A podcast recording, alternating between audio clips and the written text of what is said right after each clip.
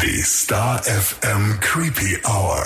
Mit deinen Horror-Hosts Baby Blackcraft und Mistress Moriarty.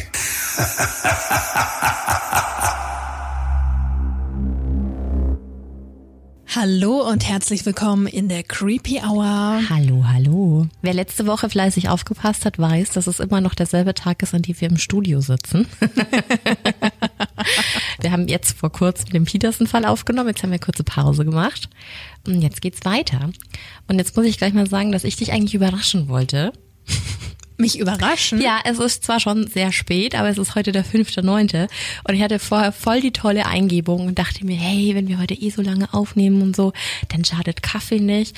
Und ich hatte so einen richtig dämlichen Anfall von, ich gucke jetzt bei Starbucks, ob die uns einen äh, Pumpkin Spice Latte liefern können. Oh. Und soll ich dir was sagen? Es ist der Es ist fünfte, keiner neunte. da. Es ist September. es hat verschissene 28 Grad heute gehabt und es gibt immer noch Summer Drinks bei Starbucks. Mein, mein, Ja, Halloween, ich ist äh, highly angepisst. Oh nein. Aber hey, der Wille zählt. Der Wille zählt. Es wäre aber jetzt schön, es wäre schon schön gewesen. Ich hätte mich auch sehr darüber gefreut, das definitiv. Aber so angenervt du heute bist, umso glücklicher warst du am Wochenende, denn du hast ja deine Lush Haul auf Insta das geteilt stimmt. und der war äh, nicht günstig, würde ich mal behaupten, ne? Ja, aber es lohnt sich, weil das reicht ja dann immer für die ganze ja, es reicht bis Dezember, sind wir mal ehrlich. Einmal in der Woche baden mit so einer Halloween-Lush-Bomb ist schon cool. Ist auch tatsächlich keine Produktplatzierung. Ich finde die einfach selber nur, nur geil. Ich finde es auch toll, ja. ähm, aber ich habe tatsächlich diesen scheiß Newsletter abonniert und bekomme immer instant eine Benachrichtigung, wenn die Dinger verfügbar sind. Ja, es hat so ein Newsletter an sich, ne? Mhm. Und ich habe es Gott sei Dank nicht online bestellt. Hier, äh, support your Locals. Locals, auch wenn es kein wirkliches Local-Geschäft ist.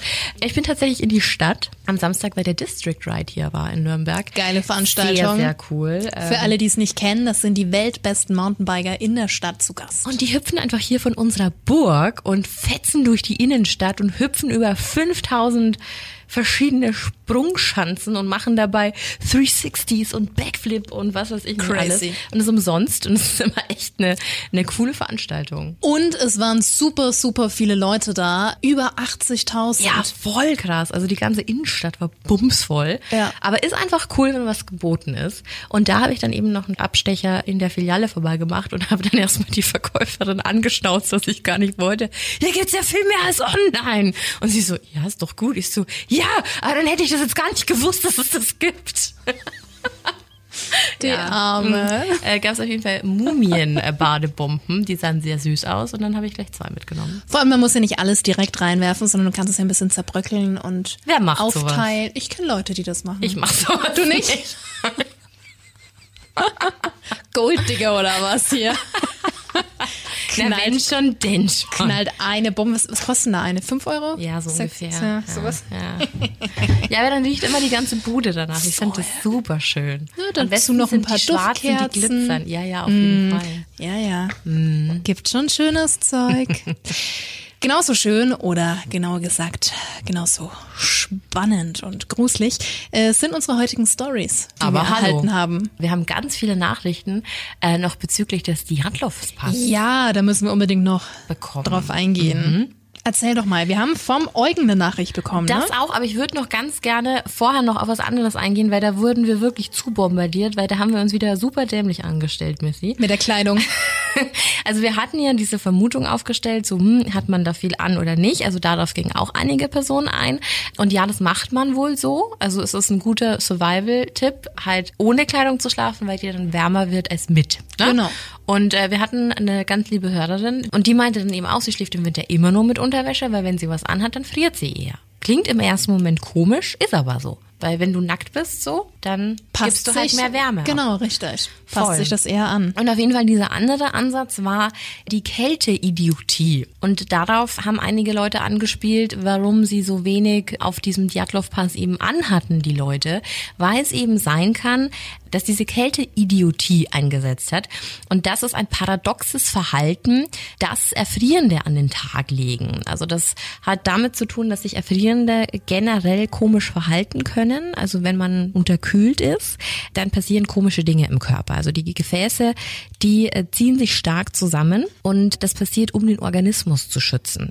Und dann wird quasi dieses überlebenswichtige Blut nur in die Organe transportiert und sowas, so Extremitäten wie Hände, Füße oder auch die Nase, die sterben dann eben als erstes ab, beziehungsweise die erfrieren als erstes. Und kurz vor dem Tod weiten sich Gefäße dann auch wieder und das Blut schießt zurück in die unterkühlten Extremitäten. Und das wiederum hat zur Folge, dass den Betroffenen, also den erfrierenden Personen, super warm wird und die auch beginnen zu schwitzen. Also ein total paradoxes Verhalten. Und das nennt man eben Kälteidiotie. Also die denken teilweise wirklich, die verbrennen, auch wenn die eigentlich äh, gerade erfrieren. Was wiederum aber nicht belegt, warum haben die unterschiedliche Klamotten an. Mhm.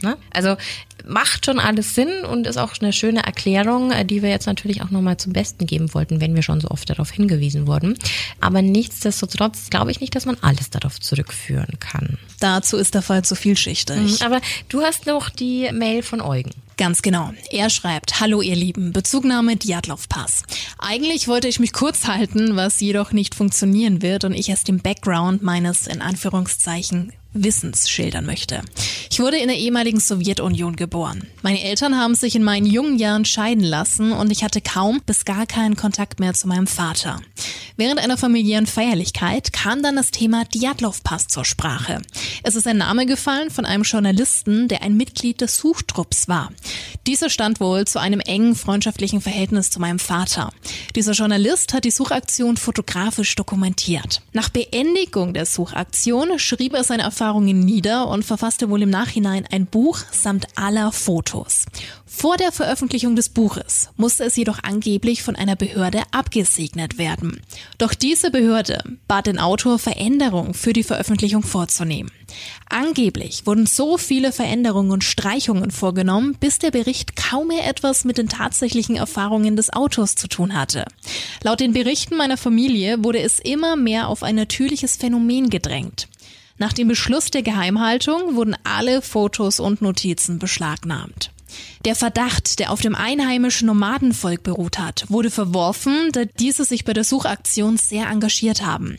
Ich nehme an, aufgrund der Ortskenntnisse. Da ich mich auch mit dem Thema auseinandergesetzt habe, habe ich in Erinnerung, dass die Hautfetzen und Geweberückstände auf der Baumrinde genauer untersucht wurden und festgestellt wurde, dass diese durch einen Sturz entstanden sind. Entweder haben die Opfer versucht, sich vor etwas auf dem Baum zu schützen oder verloren die Orientierung und versuchten, sich einen Überblick über das Gelände zu verschaffen. Was die Sachlage der fehlenden Kleidung angeht, ist es wohl ein gängiges Phänomen bei Erfrierung und Unterkühlung. Äh, hier, Kälteidiotie. Genau, hatten wir ja gerade. Was unnatürlich ist, ist die Position der Frau, der die Augäpfel sowie Zunge fehlten. Diese kniete sozusagen vor einem flachen Felsen mit dem Gesicht auf dem Felsen. Für Aasfresser wäre es so ziemlich schwierig, an das Gewebe ranzukommen, wenn der Kopf weder seitlich noch nach oben positioniert ist. Des Weiteren, wie ihr schon erwähnt habt, die tiefe Bräune, ergrauten Haare und tiefen Falten. Man kann sagen, eine Beschleunigung des Alterungsprozesses, was gewiss nicht durch die Lampe zustande kommen kann. Es bleibt somit mysteriös. Die Theorie der Lawine klingt zwar plausibel, jedoch sind da einige Ungereimtheiten. Die intakte Taschenlampe samt Zelt, der in Anführungszeichen Alterungsprozess, die hohe nukleare Kontamination, fehlende Körperteile und, und, und. Genug Senf abgegeben. Ich wünsche euch alles erdenklich Liebe und macht weiter so. Liebe Grüße, Eugen. Voll spannend. Total. Vielen Dank für deine Nachricht, ja, Eugen. Haben wir uns mega gefreut. Aber als wir die bekommen haben, haben wir echt im ersten Moment so, boah, krass, okay. Wir können natürlich nichts verifizieren, das ist klar. Aber genau um sowas geht's ja auch in diesem Fall. Also es geht ja um Theorien, um Vermutungen, um Hörensagen, um sich selbst schlau machen und da vielleicht noch Theorien zu entwickeln. Aber ich kann mir das durchaus vorstellen, dass das sehr, sehr reglementiert war was da damals an die Öffentlichkeit dringen durfte. Ja, aber hundertprozentig ist ja heute oft noch so. Mhm. Und äh, wie gesagt, also es ist äh, sehr, sehr spannend und ich weiß leider nicht, worauf er genau raus will, ob er noch eine eigene Theorie hat. Die hat er uns leider nicht verraten. Aber ich habe mittlerweile tatsächlich von ganz vielen gehört, dass da schon was dran sein könnte an der UFO-Theorie. Ja. ist nicht deine liebste Theorie, ich weiß. Wir lieben UFOs. Aber prinzipiell. Du, also wir haben die eigentlich beide ja gleich ausgeschlossen. Who knows? Aber auf jeden Fall sehr spannend, dass es die Creepy Family schafft, sogar da dann noch Sachen dazu zu haben, was mhm. ja irgendwie einen persönlichen Bezug hat. Super krass. Voll, voll gut. Total gut. Aber wie gesagt, das war ja nicht die einzige Nachricht, die wir erhalten haben. Es warten heute viele, viele Hörerstories auf dich und Bibi hat da gleich mal eine parat, gell? Mhm. Und zwar ist es eine Nachricht von Deni über Facebook kam die. Hallo ihr Lieben, ich höre erst seit ein paar Wochen euren Podcast und bekomme einfach nicht genug von diesen unfassbaren Stories. Man sieht die Welt auch wieder mit anderen, vorsichtigeren Augen, was in der heutigen Zeit immer wichtiger zu sein scheint. Der Podcast und vor allem die Hörerfolgen geben mir jetzt auch den Mut, meine Erfahrungen mit seltsamen Dingen, ob beruflich oder privat, zu teilen. Meine ganzen Geschichten und Erlebnisse habe ich nur ein oder zweimal mit meinen besten Freunden besprochen. Sie meinten entweder ich sei zu überarbeitet oder der Kopf spielt mir Streiche. Nur zwei haben ebenfalls geglaubt, dass sowas eine übernatürliche Begegnung ist und man das nicht einfach so abtun sollte. Zu mir. Ich heiße Deni, bin 30 Jahre alt und habe zehn Jahre in der Pflege als Fachkraft gearbeitet. In dieser Zeit sind sehr viele seltsame Dinge passiert, die mich bis heute verunsichern und sogar einen großen Teil dazu beigetragen haben, diesen einst so schönen Beruf aufzugeben. Mein erstes Erlebnis geschah, als ich mich noch in der Ausbildung zur Altenpflegerkraft befand. Ich habe in einem Haus gearbeitet, das sehr alt war und eine lange Vorgeschichte hatte. Es war einmal ein Hotel und wurde dann zu einem Pflegeheim umgebaut. Meine Kollegen erzählten häufig, dass es dort auch spuken sollte. Viele meinten es eher als Witz. Man wollte ja die kleine Azubine nur ein bisschen erschrecken. Ich war im zweiten Lehrjahr und für die Pflege für acht Bewohner zuständig. Darunter war eine 92-jährige Frau, die gerade erst die Diagnose Gebärmutterhalskrebs im finalen Stadium erhalten hatte. Sie hatte eine OP oder Chemo abgelehnt, weil sie, wie gesagt, ein schönes, langes Leben hatte und sie nicht die Zeit, die ihr noch blieb, mit solch einer Tortur verbringen wollte. Sie war vom Verstand her noch sehr fit, was nicht häufig in diesem Alter vorkommt, aber die körperlichen Gebrechen machten sie abhängig von Pflegekräften. Sie war vom Wesen her eine sehr offene und humorvolle Person, was sich auch nach ihrer Diagnose nicht änderte. Allerdings wollte sie sich auf einmal von einigen Kollegen nicht mehr pflegen lassen. Sie durften nicht mal ihr Zimmer betreten, wenn sie klingelte oder ihr die Medikamente gebracht wurden. Das war für sie sehr untypisch und es gab im Vorfeld keinen im Team bekannten Grund, aber wir dachten, es sei wegen ihrer Erkrankung und taten es damit ab. Ich hatte Spätdienst und das war der letzte Dienst vor meinem Urlaub. Die Frau wünschte sich von mir nochmal gebadet zu werden, was ich dann zu der gewünschten Uhrzeit auch tat. Nach dem Bad habe ich sie für das Zubettgehen angezogen und wollte gerade gehen, als ich ihr noch gesagt habe, dass wir uns eine Woche nicht sehen und sie dann jemand anders pflegen wird. Sie meinte in diesem Moment dann nur noch, Mädchen, wir werden uns gar nicht mehr sehen, wenn Sie wieder hier sind. Den anderen Schwestern traue ich nicht mehr. Sie sind böse und brüten etwas aus. Passen Sie schön auf sich auf. Mir lief es eiskalt den Rücken runter und ich fragte sie noch, wie sie das meinte und ob ich irgendetwas für sie tun solle. Sie verneinte und sagte mir, gehen Sie ruhig, meine Kleine. Machen Sie sich keine Gedanken um mich. Ich bin ohnehin schon alt. Mit Widerwillen und vollkommen verunsichert ging ich aus ihrem Zimmer, dokumentierte und erzählte das meiner Vorgesetzten. Sie meinte nur, Ach, das ist der Krebs, der sie zerfrisst. Da musst du nichts drauf geben. Mach durch Feierabend und hab einen schönen Urlaub. Etwas verwirrt und nachdenklich bin ich dann nach Hause. In meinem Urlaub habe ich daran überhaupt nicht mehr gedacht, bis ich dann am vorletzten Urlaubstag diesen Traum hatte. Im Traum war ich nachts alleine auf der Station, in der meine besagte Klientin ihr Zimmer hatte. Es gab einen Stromausfall und ich bin mit der Taschenlampe durch die Flure gelaufen, als ich am Ende des Flurs eine verzerrte helle Gestalt sah, die laut Lass ab von mir, lass ab von mir, schrie. Ich hatte höllische Angst, weil die Gestalt immer größer und heller wurde und mir entgegengerannt ist. Ich bin ewig die Flure entlang gelaufen, habe die Taschenlampe verloren und habe mich irgendwann unter einem Tisch mit langer Tischdecke versteckt, während ich immer noch dieses Lass ab von mir vernahm. Bis eine Standuhr drei Uhr schlug und auf einmal alles ruhig war. Hinter mir merkte ich dann, wie jemand oder etwas meine Schultern festhielt und mir mit der Stimme meiner Klientin mit kaltem Atem in den Nacken und in meine Ohren hauchte. Warum rennst du weg, mein Kind? Du hast mich doch zu dir gerufen. Ich beruhigte mich komischerweise sofort und wusste, dass es meine Klientin war. Ich fragte Frau A, was ist denn passiert, dass sie so schnell verstorben sind? Es war, als würde man mir bei jedem Wort, was die Gestalt sagte, einen kalten Föhn in meinen Nacken und in die Ohren pusten. Ich sah auf einmal das Gesicht einer Kollegin vor mir, und meine Klientin sagte Mädchen, ich bin nicht einfach so gestorben.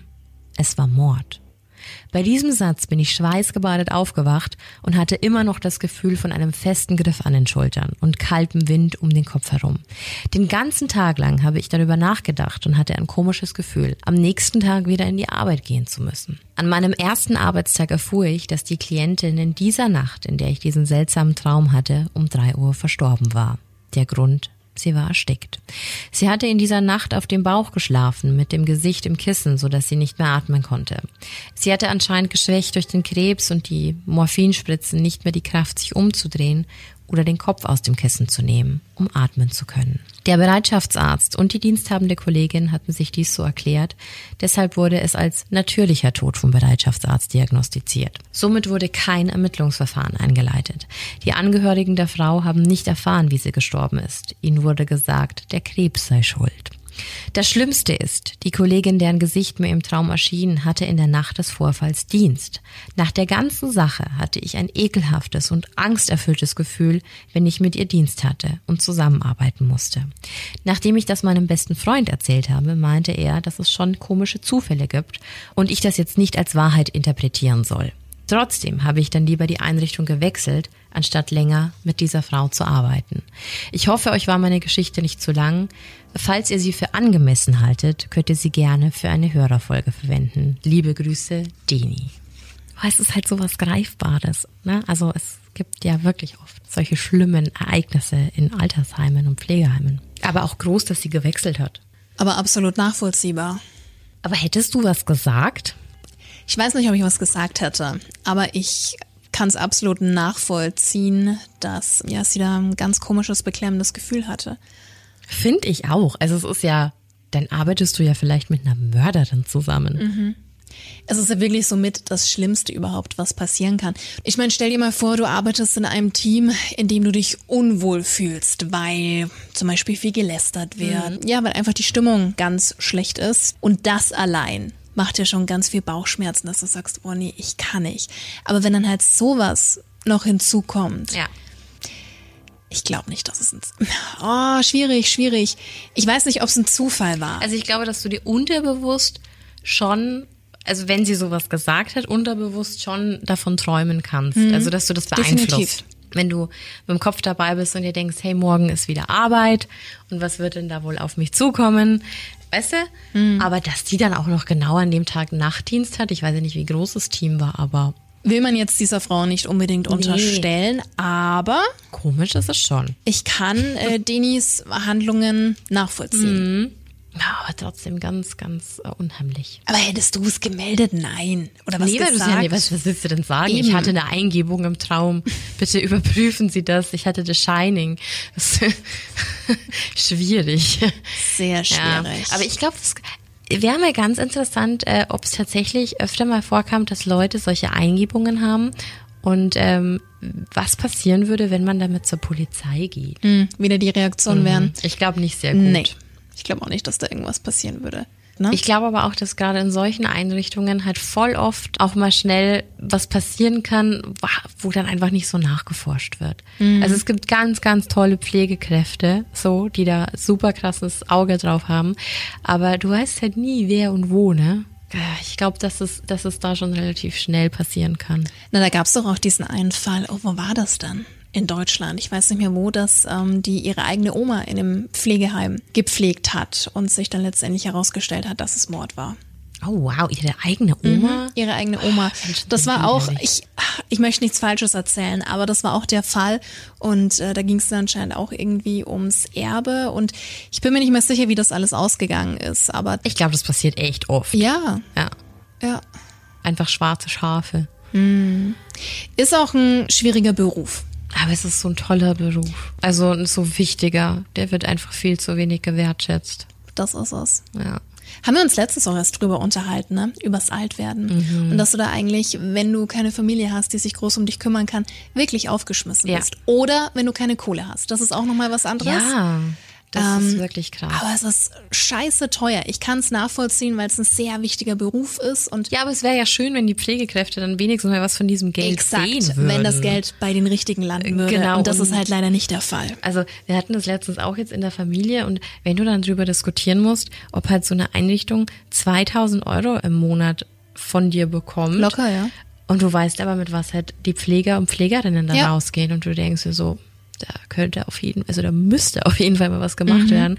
Meine Oma hat auch gerade drei ganz, ganz tolle Frauen, die da immer äh, jeden Tag nach Hause kommen und noch mit dazu helfen, die von so einem Pflegedienst sind. Und ich finde das jedes Mal so beeindruckend, wie lieb die einfach mit meiner Oma umgehen. Und Ja. ich finde es schon immer wichtig. Ne? Also klar ist die ganze Familie da, aber du kannst einfach gar nicht alles abdecken, wenn du zwei ähm, pflegebedürftige Personen zu Hause hast. Und das macht schon einen Unterschied, ne? wo ich mir auch immer denke, die würden eigentlich die Welt verdienen. Ne? Ja. So, das ist so ein wichtiger Job und so liebevoll und ja, Altenpflege, ja. Mhm. Erzieher und Erzieherinnen. Alles, was mit Menschen zu tun hat. Ja. Also Menschen, die sich um andere Menschen kümmern und sorgen. So, Ja. das wird viel zu Lehrer wenig gewertschätzt. auch. Auf jeden Fall. Da gibt schon einige Berufsfelder. Auf jeden Fall. Wenn wir ein paar Millionen übrig hätten, na, dann würden wir da aber einiges verteilen, du. Ja, das stimmt. Ja, aber wir haben auch noch eine Sprachnachricht bekommen, richtig? Richtig, und zwar von unserer Hörerin Sina. Die dauert ein bisschen die Geschichte, aber wir haben jetzt Zeit. Hier ist sie. Es beginnt damit, dass ich schon immer Wesen oder Dinge gesehen habe, die sonst keiner wahrnimmt. Und für mich war das normal, dass die da sind, aber die anderen haben mich dann halt immer schräg angeguckt. Was redest du? Und ich kann mich noch daran erinnern, wie ich im Alter mit fünf, sechs Jahren dem Bruder meiner besten Freundin damals erklärt habe, dass ihr Haus voller Wesen ist. Und der guckte mich nur schief an und sagte, was? Und ich sagte, ja, guck mal, siehst du das nicht? Und ich zeigte drauf, er sah das nicht. Und da wurde ich stutzig. Und als ich dann nach Hause kam, fragte ich meine Mutter, ob sie es sehen würde. Und sie dachte dann, ich mache irgendwelche mit meinen imaginären Freunden und so. Hat ja jedes Kind ein bisschen, ne? Auf jeden Fall, ich kann das so in drei verschiedene Abteilungen unterteilen. Erstens die Bubbles, also das sind einfach solche wie Bälle, Flimmerbälle in der Luft. Die sind so Fußball groß, manchmal größer, manchmal kleiner. Dann gibt es solche Wesen, die stetig Gestalt verändern und sich umformen, aber trotzdem irgendwie eine Gestalt ergeben, aber halt immer irgendwie die gleiche. Es ist schwer zu erklären. Und das letzte sind menschenartige Wesen. Und ich sehe sie nicht so, wie ich äh, jetzt unsere Welt wahrnehme, wie ich meine Kollegen wahrnehme, sondern wie so ein Geflimmer in der Luft, aber klar definiert. Bei den alten Fernsehern hat es auch immer so geflimmert, wenn er kein Signal hat. Und etwa so kann man sich das vorstellen. Teilweise kann ich die Gestalten so genau und detailliert beschreiben. Wie gesagt, ich kann die Dinge sehen, ich kann sie teilweise hören und ich kann sie wie fühlen. Also wenn ich die jetzt berühre in der Luft, dieses Geflimmer berühre, in das eintauche, dann kribbelt mein ganzer Körper und es stellen sich mir überall die Haare auf. Und da ist dann auch wieder die Frage, nur mal theoretisch, wenn das angenommen Schizophrenie wäre, kann das solche Auswirkungen haben? Ich wurde darauf getestet, negativ dreimal von verschiedenen Psychiatern. Aber irgendwie, ja, ich rede es mir halt so ein bisschen ein, weil es macht mir auch Angst. Jedenfalls, eines Nachts war ich in meinem Zimmer ganz normal. Das war, glaube ich, so mit sieben, acht Jahren. Und da kam ein Mann, also eine Gestalt. Und der kam auf mich zu im Dunkeln, in meinem Zimmer natürlich. Und er sprach mit mir in meinem Kopf. Und das war die erste wirkliche Unterhaltung, die ich mit diesem Wesen geführt habe. Und das ist wie wenn jemand durch mich hindurch sprechen würde mit in meinem Kopf. Also es ist ganz eine weirde Erfahrung. Aber damals hatte ich noch keine Angst, da hatte ich auch noch keine schlechten Erfahrungen mit. Der Mann kam mir extrem bekannt vor und irgendwann war er dann einfach weg. Und am nächsten Tag sagte meine Mutter, dass mein Uronkel gesucht wird und dachte mir noch gar nichts mehr. Nach drei Tagen haben wir ihn dann tot gefunden. Er hat einen Fallschirmabsturz und hat auch niemanden kontaktiert, wo er ist und so. Und irgendwie war dann auch sein Handy weg, also es war ein ganz ein komischer Fall. Das nächste Mal, als ich die Gestalt gesehen habe, habe ich gefragt, bist du mein Uronkel? Und er hat mich angeschaut und ich wusste, dass er es war, aber er hat es halt nicht ausgesprochen. Und bis heute kann ich nicht sagen, der hat mich sicher zwei, drei Jahre durch mein Leben hindurch begleitet. Damals begann meine Depression. Wenn es mir da scheiße ging, der war immer an meiner Seite. Und das gab mir so ein sicheres Gefühl. Mittlerweile sehe ich ihn nicht mehr. War damals wirklich regelmäßig und er hat mir auch in der Nacht über die Stirn gestrichen. Das ist auch ein Erlebnis, was einem eigentlich Angst machen sollte. Aber es machte mir bei ihm halt keine Angst, weil ich wusste, dass er mir nichts Böses will. Und das ist ganz eine krasse Erfahrung. Wie gesagt, bis dahin gab es noch nichts Böses. Irgendwann ähm, zogen wir dann um. So. Und das war jetzt ein Holzhaus, ein recht altes, da wohnen wir immer noch drin. Ähm, das hat zwei Stöcke. Und meine Familie besteht aus meinen zwei Geschwistern, beide jünger, und meinen Eltern. Ich war die Einzige, die im zweiten Stock das Zimmer eingerichtet hat. Alle anderen waren unten. Ich hörte immer Schritte. Und ich redete mir dann immer zu, ja, das ist nur der Wind und weiß ich nicht was, weil ich wirklich Angst hatte.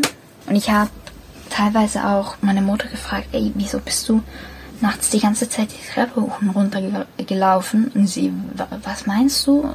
Wirklich sehr, sehr weird. Irgendwann lag ich in meinem Bett am Abend, Zimmertür offen, Licht aus und ich war irgendwie am Handy und dann sah ich hinten in der Dunkelheit einen Mann den Flur entlang schlendern und ich weiß, ich, ich habe den noch genau vor Augen. Er hatte Trainerhosen an, nur so eine Schirmmütze, also so ein, so ein Cappy und ein überlanges T-Shirt, die Hände in den Hosentaschen und eine Uhr hatte er am rechten Handgelenk.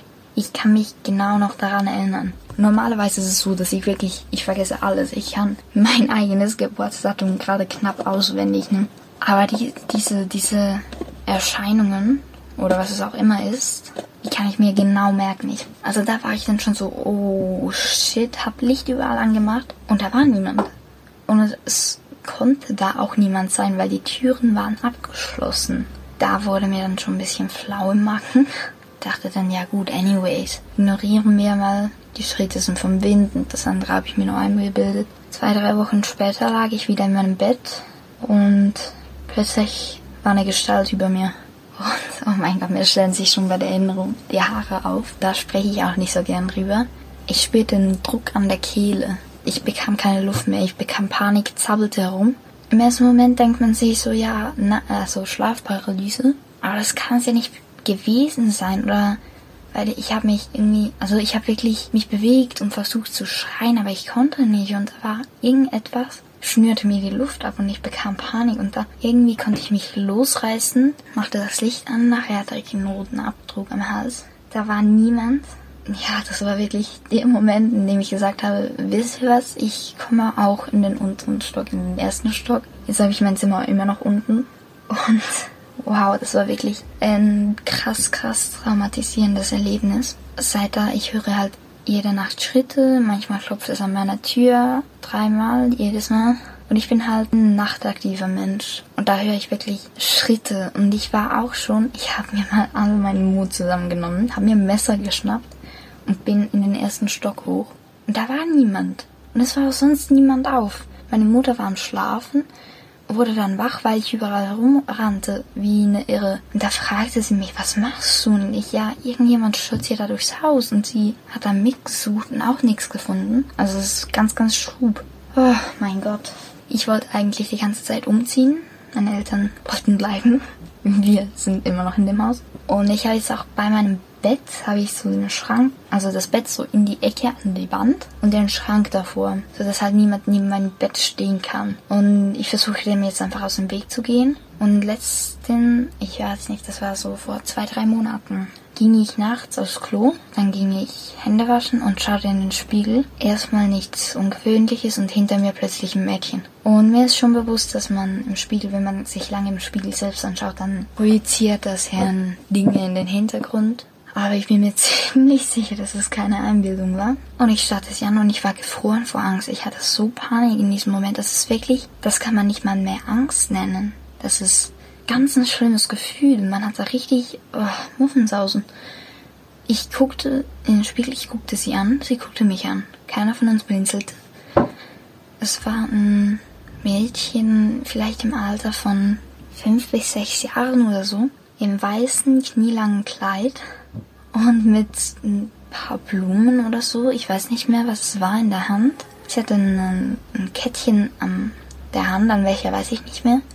und braune lange Haare. Und das war ein sehr süßes Mädchen, aber das macht mir halt trotzdem Angst. Ich meine, hallo. Also es ist ein sehr traumatisierendes Erlebnis, auch wenn es nur ein Mädchen ist. Und irgendwann nahm ich all meinen Mut zusammen und fragte sie, bist du tot? Im Nachhinein, es klingt so dumm, dass das meine erste Frage an sie war, aber es war halt erst wirklich. Auf jeden Fall, sie nickte und in diesem Moment, ich nahm all meinen Mut zusammen und drehte mich um und sie war weg. Und als ich wieder in den Spiegel schaute, sah ich sie auch nicht mehr. Und seit da, ich kann nachts nicht mehr in den Spiegel schauen. Also ich habe wirklich, oh, es macht mir so Angst. Und wir hatten auch so mal so eine spirituell irgendwas hier. Die hat dann eben alles geräuchert und irgendwas gesungen. Aber ich glaube jetzt nicht wirklich, dass das was geholfen. Ich glaube auch nicht so ein spirituelles, ganz ehrlich. Schon irgendwie so ein bisschen in Witchcraft mit Kristallen und so. Aber jetzt nicht irgendwie in keine Ahnung, ich glaube auch nicht an Gott oder so. Also ich bin extrem ungläubig. Ja, und das macht mir echt krass Angst, weil ich habe Angst, den Verstand zu verlieren und auch Angst, dass es echter. Apropos, ich hatte mal einmal ein Erlebnis, das sah meine Mutter auch. Und zwar saß ich irgendwann am Abend um 10 Uhr, saß ich im Bett und meine Mutter kommt in mein Zimmer gestürmt, als würde das Haus brennen. Und ich erstmal übel erschrocken. Und dann sagte ich, Sina, Sina, komm, komm, schau dir das an. So, okay, okay, warte. Und wir hatten früher ein Babyphone für meinen kleinen Bruder mit Kameraüberwachung. Und dann zeigt sie mir das.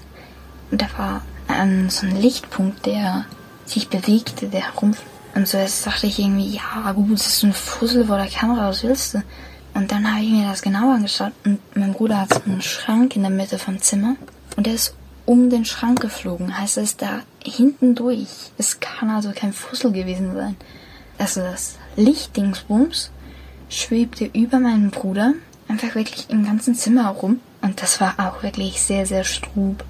Und da habe ich auch gedacht, wow. Und danach sagte meine Mutter, soll ich jetzt da rein? Ich will wissen, was da los ist. Und sobald sie reingegangen ist, war es weg. Und vor meinem Haus ist auch noch eine andere Geschichte, aber auch ein bisschen paranormal. Ging ich und meine Cousine, wir kamen vom Feiern und da musste man so ein bisschen hochlaufen, dass man zu unserer Haustür kommt, weil wir leben auf dem Land, ne? Und dann liefen wir da diesen Weg entlang, war ein recht breiter Weg und dann plötzlich vor uns ein riesen Lichtblitz. Also es war kein Blitz, sondern es war einfach wie so, wenn man mit einer Kamera ein Foto macht, bei einem Rund. Und das war auch extrem strub. Ich blieb stehen wie angewurzelt, sie auch. Zwei, drei Minuten blieben wir einfach stumm da stehen, weil wir wirklich geschockt waren. Nachher guckte ich sie an und fragte so, hast du das auch gesehen? Und sie nickt nur. Ja, ich weiß jetzt nicht, ob das alles wirklich Einbildung ist oder nicht. Keine Ahnung. Ich weiß auch nicht recht, was ich glauben soll. Wie gesagt, auf Schizophrenie und ähnliches bin ich getestet. Und das macht mir auch einfach wirklich Angst. Aber sagt mir gerne mal eure Meinung dazu. Und ob ihr mir glaubt oder nicht, ist es euch überlassen. Ich wünsche euch auf jeden Fall noch einen schönen Tag. Tschüss. Danke dir, Sina, für deine Nachricht. Ich bin ein riesen Sina-Fan. Ja. Was ein, ein, ein bezauberndes Geschöpf. Sehr witzig auch, ne? Hat Also mit so viel Humor durch äh, so krasse Sachen gehen. Also Nochmal zurück zu der Stelle. Bist du tot? Bist du tot? Da Wirklich, hattest sie also uns. Ich, ich feier's. Also, also erstens mal tut's mir wahnsinnig leid, wenn du Angst hast, den Verstand zu verlieren Ja. und wenn es dir damit nicht gut geht. Also das ist äh, ganz schrecklich und das tut mir unfassbar leid für dich, weil du wirkst wie ein total tolles Mädchen. Aber ich, ich glaube da sehr wohl dran. Also es ist ja, es ist auch krass, dass du dich testen hast lassen. Dreimal sogar, ne? Bei Ähm, verschiedenen Psychiatern. Also ist ja super reflektiert und, Ja. und äh, super mit, mit allem umgegangen. Aber krasser Scheiß. Und so viele Dinge. So viel und es muss ja dann auch irgendwas, also vielleicht hat sie eine Gabe und vielleicht kanalisiert dieses Haus einfach unfassbar viel davon. Es wäre natürlich äh, interessant zu wissen, ob es ein sehr altes Haus ist. Sie hat gesagt, ein Holzhaus. Ne? Das wäre noch sehr spannend, was da vielleicht schon mal irgendwie passiert ist. Ja, da so ein bisschen zu recherchieren, ne? Aber auch spannend, dass sie gesagt hat, sie würde gerne umziehen und die Eltern meinten, -mm, wir bleiben hier. Und sie hat ja schon einiges gemacht. Sie ist ja dann vom zweiten Stockwerk wieder runter in, Sehr in vernünftig, den ersten. Stock gezogen. Ganz genau. Aber auch gut, dass du dich deiner Mama anvertraut hast. Ne? Ja, und, gut, dass die dann auch sowas sieht. Ja. Also im Babyphone. Genau. Weil es gibt ja einfach so Hotspots. Das ist schon äh, nicht, nicht ohne, was du da alles erlebt hast. Gar nicht. Und auch, dass sie das anfassen kann. Und also, dass das was mit ihr körperlich macht. Weißt du, es ist ja nicht nur, also wenn du dir was einbildest, kannst du meistens ja nichts spüren. Weißt du, wie ich meine? Ja, ja, klar, von der Haptik her. Super krass. Ja, auch dass es da verschiedene Variationen gibt. Einmal die Kugeln oder Bälle, wie sie es beschrieben hat, dann wieder die Wesen, genau. Ja. Und auch die Tatsache ähm, mit dem Onkel, das tut uns natürlich auch leid, dass Total. dein Onkel tot aufgefunden Ja. wurde. Aber vielleicht hat er auch auf sie aufgepasst. Ja, So ein bisschen. Weil da hat sie ja gemeint, da ging es ihr dann gut. genau, dass er über ihren Kopf gestreichelt hat, ne? als sie dann auch die Depression Ja. und so hatte. Ja, Aber vielleicht bist du einfach auch ein sehr, sehr sensibler Mensch und deswegen sehr offen für sowas. Also es kann durchaus sein. Und man muss ja überhaupt nicht religiös sein. Ähm, da geht es ja um so viel mehr. Und Religion ist ja immer nur nett verpackt. Also wofür wir immer ausgelacht werden, wenn wir sagen, wir glauben an Geister. Religion ist by the way nichts anderes. Also just saying. alles Auslegungssache. Ähm, genau, also weißt du, ob man jetzt an den Heiligen Geist glaubt oder ähm, an halt den Geist eines Verstorbenen, pff, weiß ich nicht. Kann ja jeder machen, wie er will. Und wenn du sagst, du glaubst an Witchcraft und an Kristalle und sowas, ist doch völlig in Ordnung. Voll. Also auf jeden Fall nochmal vielen Dank, dass du das alles mit uns teilst. Also wir wissen das wirklich sehr zu schätzen. Ich habe dir wahnsinnig gerne zugehört. Aber wirklich, es ist so krass, es ist so krass viel, was du da erleben musst. Ja. Man wünscht solchen Menschen immer so ein bisschen Pause, ne? Also so, den, den vergönnt man das so. Um runterzukommen, ja. dass einfach mal nicht so viel passiert, weil es ist wahrscheinlich auch immer in Situationen, wenn man gar nicht damit rechnet. Und auch dieses, dass ihr irgendwas über ihr schwebt und ihr die Mit dem Kehle. Kratzer halt auch, dass du danach noch wirklich was siehst. Für mich persönlich so das schlimmste Erlebnis von den vielen, die sie geschildert hat. Voll. Wie geht's dir? Ja, ich äh, konnte die Situation mit dem ich äh, greife mir jetzt ein Messer und guck jetzt nach auch sehr gut nachvollziehen. Aber krass, dass du dieses Gefühl hast, wenn du nicht mal, wenn du alleine bist, sondern auch wenn da andere Personen mit im Haus sind. Das finde ich super spooky. Eine ganze Family, Eltern und zwei Geschwister. Weil das habe ich halt nie, wenn ich, also wenn ich alleine bin, kann sowas schon mal vorkommen, dass ich mir dann den, den Fernseher leiser drehe und denke mir so, hm, war da jetzt ein Geräusch? Ähm, aber wenn Personen anwesend sind, habe ich das so gut wie nie. Und deswegen diese Tatsache, dass sie dann nachts das Gefühl hat, komm, ich guck jetzt einfach nach, scheiß drauf, schon eine krasse Situation. Und ich wünsche dir auf jeden Fall, dass du äh, ganz bald da ausziehen kannst. Ist bestimmt nicht so cool, wenn man da nicht die Möglichkeit hat, sich das selbst auszusuchen. Nee. Vielen Dank für deine Offenheit. Das waren wirklich sehr intime Erlebnisse. Ja, wie gesagt, wir sind Sina-Fans jetzt. Und wir bleiben auch direkt bei dunklen Gestalten, denn wir haben noch eine spannende Geschichte erhalten. Hallöle, hier etwas für eure Hörergeschichten. Ich möchte bitte anonym bleiben. Seit ich circa vier Jahre alt bin, sehe ich dunkle Gestalten in Spiegeln, schwarze Silhouetten. Das geht nun schon 25 Jahre so und noch immer erschrecke ich davor. Von Zeit zu Zeit passiert es mir auch in Fenstern. Sie starren mich einfach an, Jedoch passiert sonst nichts. Das ist aber nicht das Einzige. Meine Uroma sagte mir immer, Gott liegt in der Natur. Dass man alles Böse dort hinter sich lassen kann. Ich wohne an einem See in einem Wald und seit ungefähr zehn Jahren habe ich ein sehr intensives Gefühl bei Menschen. Ich treffe jemanden und spüre, wie es der Person geht und manchmal kann ich sogar sagen, es passiert was Gutes oder Schlechtes. Es fühlt sich an, als hätte ich Schmetterlinge im Bauch, in Brieftaubenformat. Seit dieser Zeit habe ich auch permanent das Gefühl, verfolgt zu werden. Mein Partner hat sich mittlerweile daran gewöhnt, dass ich auch im Schlaf hin und wieder Panikattacken entwickle, weil ich eine Art Vorahnung habe. Jedoch immer zu vage, um etwas Genaues sagen zu können, auch wenn es mir wirklich sehr große Angst bereitet. Nur an diesem See habe ich Ruhe. Wir sind als Paar vor sieben Jahren dorthin gezogen. Egal wie viele Spiegel in der Nähe sind oder wie viele Menschen, ich habe immer ein starkes Gefühl von innerem Frieden. Besonders in meinen Teenagerjahren hatte mir das psychische Probleme bereitet und ich habe mit allen Mitteln und in Anführungszeichen Zaubern versucht, das loszuwerden. Aber noch immer geht mir das sehr an die Psyche.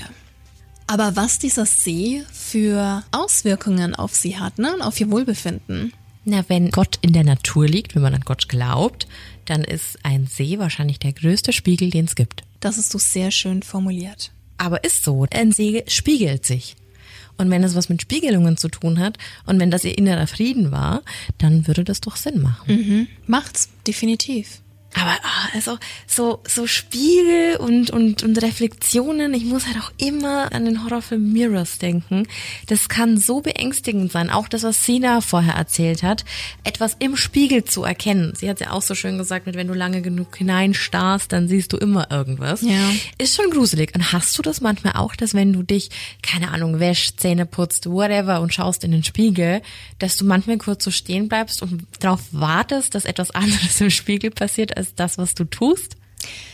Nee, tatsächlich nicht. Aber mir ist es letztens erst wieder passiert, dass im Blickwinkel jemand steht.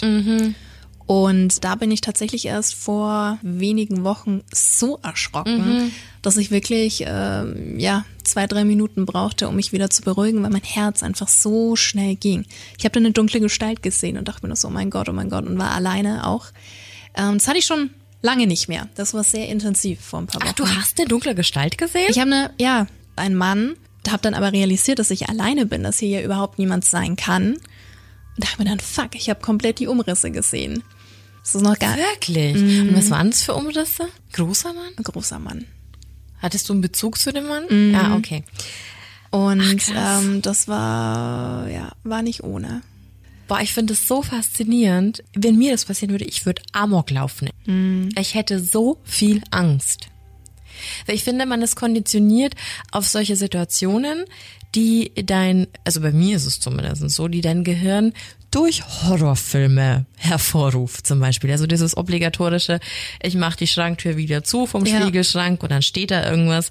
Das ist so Momente sind, da erwartet man, dass was passiert, aber es passiert nie irgendwas. Ich könnte auch nie mit offener Tür duschen und dann quasi aus der Dusche raus den Spiegel sehen, wie der in den Gang zeigt Verstehe ich, was du meinst. gar keinen Bock drauf. Aber sehr spannend, krass. Und du hast dann da aber keine Angst? Doch, ich, Doch. ich äh, hatte Angst. Mir ging's gar nicht so gut. Hast du die Wohnung dann durchsucht? Es war tatsächlich nicht in der Wohnung, bei mir zu Hause. Ah, ah, okay. War mir richtig schlecht. Und da musste ich mich echt zusammenreißen. Da war pup, pup, Ey, Ich bin gerade echt ein bisschen geschockt, ne, weil normalerweise erzählst du mir sowas, aber es ist gerade nicht, es ist gerade nicht irgendwie gespielt oder so. Sie erzählt mir das gerade wirklich zum ersten Mal. Stimmt, ja. Ähm, Habe ich gar nicht erzählt. Ja gut, paar Tage warst du nicht da. ah, stimmt. Auch. Ja, ja. Und ähm, ja, das ist gerade wieder so, so hochgekommen. Ich habe Krass. es eigentlich ein bisschen verdrängt, wenn ich äh, ehrlich bin. Hatte ich so schon lange nicht mehr, so intensiv. Also früher schon mal öfters, auch als Kind, ganz extrem. Aber doch, ähm, von daher kann ich diese Gefühle und Emotionen nachempfinden, was da mit einem Boah, aber abgeht. Stell mir vor, du hast es jedes Mal, wenn du in den Spiegel guckst. So wie bei der anonymen Geschichte. Ja, Schon krass. ja, beneide ich keinen drum. Und ich glaube, das hatten wir in den zwei Geschichten jetzt. Also entweder du lernst damit zu leben, lässt dich checken, um quasi diese, diese Komponente der, hey, vielleicht bin ich krank. Hey, vielleicht stimmt einfach nur irgendwas äh, körperlich nicht mit mir und ich kann das einfach irgendwie wieder kitten oder richten. Oder du wählst den seelischen Weg und findest einen Platz, in dem du dich vor dem schützen kannst. Und in dem Fall ist es dann ja quasi das Haus am See. Ja, Spannend. Mir tut es immer so leid für die betroffenen Personen, weil ich mir denke so, ich glaube, man geht schon mit einer Intention hier rein, das zu erzählen, um vielleicht jemanden zu finden, der sagt so, hey, Kenn mir ich. geht's auch so. Ja. Und ich fänd's eigentlich voll cool, wenn sich Leute melden würden und man die Leute irgendwie connecten könnte. Weil ich glaube, oft ist es so, dass es nicht so scheiße ist, wenn man nicht damit alleine ist. Und vielleicht war das jetzt genau gerade der Aufhänger, dass du sagst, hey, mir ist es auch schon mal passiert. ja, klar. Und das ist echt krass. Du bist nicht alleine und äh, das ist uns ja auch immer ganz Ganz wichtig. Ganz Ja. wichtig, dass hier jeder Einzelne ernst genommen wird und wahrgenommen wird. Und du merkst halt einfach auch, je nach Geschichte, die Emotionen sind ja ganz unterschiedlich. Total, ja. Ne, wenn wir jetzt nochmal auf den Onkel von Sina zurückkommen, das war ja ein beschützendes, schönes Gefühl, dass er da war. Und dann gibt's halt natürlich andere Fälle, wo du dir denkst, oh shit, ne, brauche ich jetzt echt nicht. Ich glaube, dass auch das im Wandel ist. Ich glaube, das ist wie Menschen halt einfach. Es gibt gute und es gibt halt schlechte. Und wenn nach dem Tod halt irgendwas noch kommen sollte, dann warum sollte sich die Person dann ändern? Warum sollte sich diese Energie ändern? Es gibt einfach schlechte und es gibt gute Energie, egal in welcher Form und Art. Und vielleicht ist das ja einfach auch genauso wie hier. Ich finde es auch schön, wie unsere anonyme Hörerin dieses Gefühl ähm, mit den Menschen beschrieben hat. Warte, ich habe es noch hier. Schmetterlinge im Bauch, nur in Brieftaubenformat. also da kannst du dir eigentlich mal vorstellen, wie gigantisch diese Gefühle ja. wahrgenommen werden, ne? Und ich finde, jeder und jede kann so einen Bezug dazu herstellen. Weil ich glaube, egal wer sagt so, psychische Dinge trennen sich von körperlichen. Mhm lügt einfach. Ja. Weil jeder, der schon mal eifersüchtig war, der schon mal verliebt war, der schon mal wütend war, der weiß ganz genau, es passiert ja im Kopf und dann wirkt sich das auf deinen kompletten Körper aus. Und es können Angstzustände sein, können Depressionen sein. Also dieses beklemmende Gefühl in der Brust. Wenn du Trauer hast, diese Taubheit. Genau. Wenn du Schmerzen hast, die Schockstarre, mhm. dass du die Schmerzen nicht so stark ja. wahrnimmst. Wenn du anderweitig verletzt bist und verliebt bist ja. durch diese Glücksgefühle, andere Dinge nicht so schlimm spürst. Ja, ähm, ja da hast du, da hast du voll recht. Und deswegen glaube ich, es ist immer alles gar nicht so weit voneinander entfernt. Ich glaube nur diese Barriere, die Menschen aufbauen, zu sagen, das ist übernatürlicher Krimskrams oder keine Ahnung, der ist einfach nur von Menschenhand aufgezogen, mhm. weil man sich manche Dinge nicht erklären kann, weil man sich manche Dinge nicht erklären will. Aber im Endeffekt sind es doch alles Reaktionen auf irgendwas, was in diesem Universum geschieht. Ja. Ich will mich da jetzt auch gar nicht irgendwie komisch anhören oder so, aber es Tust ist trotzdem irgendwie also du kannst Gefühle ja spüren, so, also du kannst Emotionen spüren und deswegen ja doch durchaus. War ein schöner Vergleich mit den Brieftauben. Sehr, sehr. Wir haben aber noch eine Hörerstory, ne? mhm. ne? Die hast du drüben, Baby. Ja, voll schön. Kam nämlich per E-Mail von Witch Eve Evergreen. Geiler sehr, Name. Sehr schön. Genau, also sie hat uns mehrere Geschichten geschickt. Wir haben uns eine davon rausgepickt, die wir sehr, sehr schön fanden und sehr interessant. Meine Geschichte fand im Kindergartenalter statt. Wir haben in einem Mietshaus mit mehreren Parteien gewohnt und dort war auch ein altes Ehepaar, mit denen wir viel Kontakt pflegten. Sie waren für mich und meinen Bruder quasi ein drittes Paar Großeltern. Eines Tages lief Muttchen, so nannten wir die alte Frau, hilferufend durch den Hausflur. Meine Eltern sind sofort rübergegangen und ich habe mich hinterhergeschlichen. Ihr Ehemann lag zusammengesackt an der Wand. Über ihm war ein Schatten an der Wand zu sehen. Ich habe mir erst nichts dabei gedacht. Doch ich schwöre, so wahr ich euch hier heute schreibe. Mein Vater packte Mutterchens Ehemann an den Schultern. Er hat dabei seinen Namen gerufen, um zu schauen, ob er reagiert. Und genau in diesem Moment verschwand der Schatten. Ich guckte ungläubig zu meiner Mutter und als ich den Schreck in ihrem Gesicht sah, wusste ich, dass ich es mir nicht eingebildet habe. Als der Krankenwagen kam, war er schon tot. Ich bin mir sicher, es war seine Seele, die an diesem Tag gegangen ist. Ja, kann gut sein. Voll, kennst du dieses Video aus dem Hubschrauber? Hast du das schon mal auf Instagram oder so gesehen? Das Video aus dem mm, Hubschrauber? Es ist Nacht und da startet halt so ein Nothubschrauber mhm. und das ist halt so ein Hubschrauber, der blinkt ja. Mhm.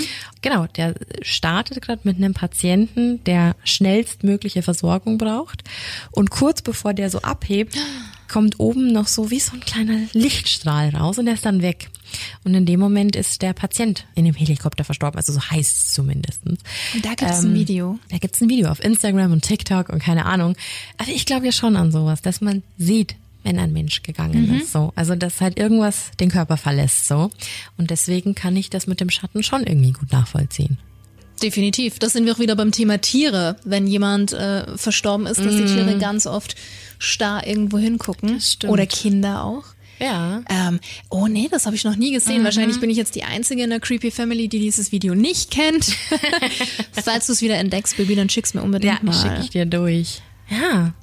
Ha.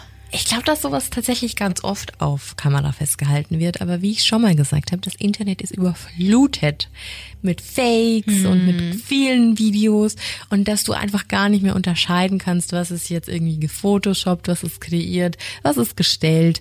Super schwierig. Ja gut, kann sich ja jeder sein eigenes Bild machen. Mhm, genau, also du kannst dir halt einfach alles mal anschauen und dir dann selber dazu dein Teil denken, ob das jetzt stimmt oder nicht stimmt. Ja. Und da sind wir wieder bei den krassen Jobs. Ich meine, musst du auch können, wenn vor deinen Augen vielleicht noch in deinen Händen jemand stirbt. Ja. Voll. Also deswegen auch nochmal auf die Pflege zurückzukommen. Krankenhaus, Pflege, also das weiß ich nicht, man gewöhnt sich ja auch an die Menschen, ne? Wenn du tagtäglich mit denen zu tun hast, gerade in so Wohneinrichtungen oder so. Glaube ich, stelle ich mir schon hart vor. Und gerade an so Orten da, wo halt oft Leute gehen, Ja. Kann ich mir nicht vorstellen, dass man das nicht merkt. Ich habe eine ganz bestimmte Szene im Kopf, aber wenn ich den Film anspreche, dann werde ich wahrscheinlich ausgelacht. Rendezvous mit Joe Ja, obwohl ich weiß, dass du den Film auch magst.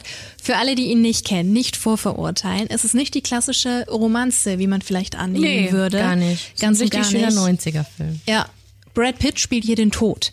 Und da gibt's eine Szene, da ist er im Krankenhaus und äh, steht am Bett einer ja, alten Dame. Mhm. Und ich glaube, die ist Niederländerin eigentlich, ne? Und dann Stimmt. unterhalten sie sich und sie sagt immer, ich weiß, wer du bist, lass mich gehen. Ja. Und er immer, nein, nein, nein. Und das ist auch, oh, bekomme ich Gänsehaut, wenn ich dran denk.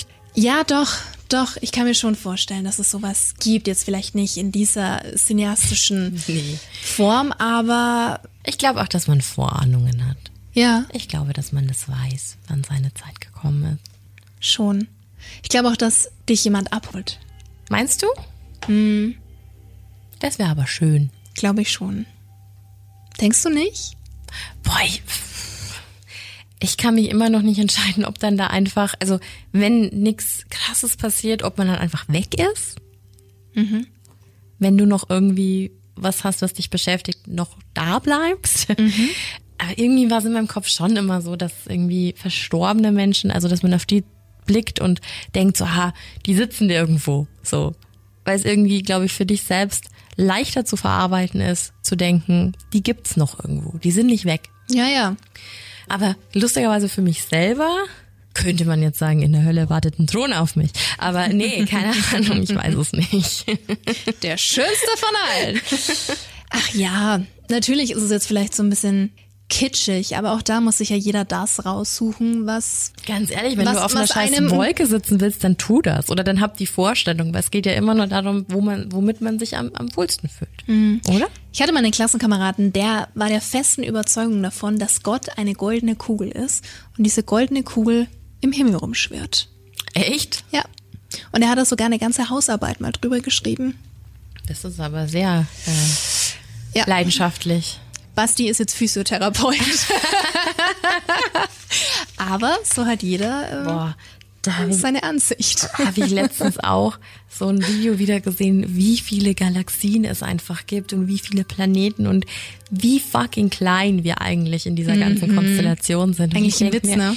Immer so, und wie eingebildet muss man sein, dass man denkt, man ist alleine. Also es ist so, es ist so weird, weil es ist einfach so viel, was es hier gibt. Eben, da sind wir wieder beim Thema Aliens. Voll. We're not alone. Na. Na. Auf, na, auf keinen Fall. Ich weiß halt immer nur nicht, ob die, ob die tatsächlich sich das antun wollen und hier vorbeischauen wollen. Weil ich glaube, da äh, stinken wir halt schon ab. So ist dann wahrscheinlich Wally der Müllplanet oder so. Das kann gut sein. Wir werden es nie erfahren. Vielleicht ja doch irgendwann. Denkst du in den nächsten Jahrzehnten, dass wir beide es mit unserer Creepy Family noch erleben werden? Ganz ehrlich, nach den letzten drei Jahren Okay. rechne ich mit allem. Nichts beschreien. Nichts beschreien, das Keine stimmt. Ahnung. Hoffen wir das Beste. Unbedingt. Es äh, kann ja nur besser werden, nicht wahr? Bist du schon hyped auf Creeptober? Of course. Dann auch mich- bitte, dann auch bitte mit Pumpkin Spice Latte. Ja, jetzt hast du mich wieder auf den Trichter gebracht. Bist du immer noch Ich bin ja, grantig? Jetzt bin ich wieder grantig. Jetzt hast du es geschafft. Aber ich bin eh das größte Opfer auf diesem Planeten. Ich fliege nach fucking Amerika und weiß, dass ich da einkaufen kann. Und wer gibt trotzdem wieder voll viel Geld hier aus, weil ich mir denke, oh, ein Halloween-Artikel, noch ein Halloween-Artikel. Anstatt dass ich mir das halt einfach spare und dann halt einfach drüben eskaliere und halt denk so, yeah. Nein, Baby, nein, mir ist einfach nicht mehr zu helfen. ich habe dir diese Woche schon mal gesagt. Du bist eine erwachsene, sehr fleißige Frau, die viel arbeitet. Du verdienst dein eigenes Geld und du hast das Recht, dein wohlverdientes Geld auszugeben. Und wenn es nun mal hier ist und nicht in ein paar Wochen in Amerika, dann ist das einfach so, weil du hast diesen Gegenstand nicht umsonst gekauft. Er hat dich glücklich gemacht und dementsprechend ist das alles gerechtfertigt. Punkt. Deswegen verstehen wir uns so gut. Du unterstützt das einfach. So, every day is treat yourself day. Da gibt's auch kein Gegenargument. Finde ich Ende schön. der Folge. Gut, Tschüss. Das, das ist das Wort zum Sonntag. Ja, aber es ist so. das Wort zum Freitag. Gönn dir, Schwester. Sehr schön. Ja, mache ich schon. Keine Sorge. Sobald es ein Pumpkin Spice Latte gibt, äh, wird dir auch gegönnt. Finde ich gut.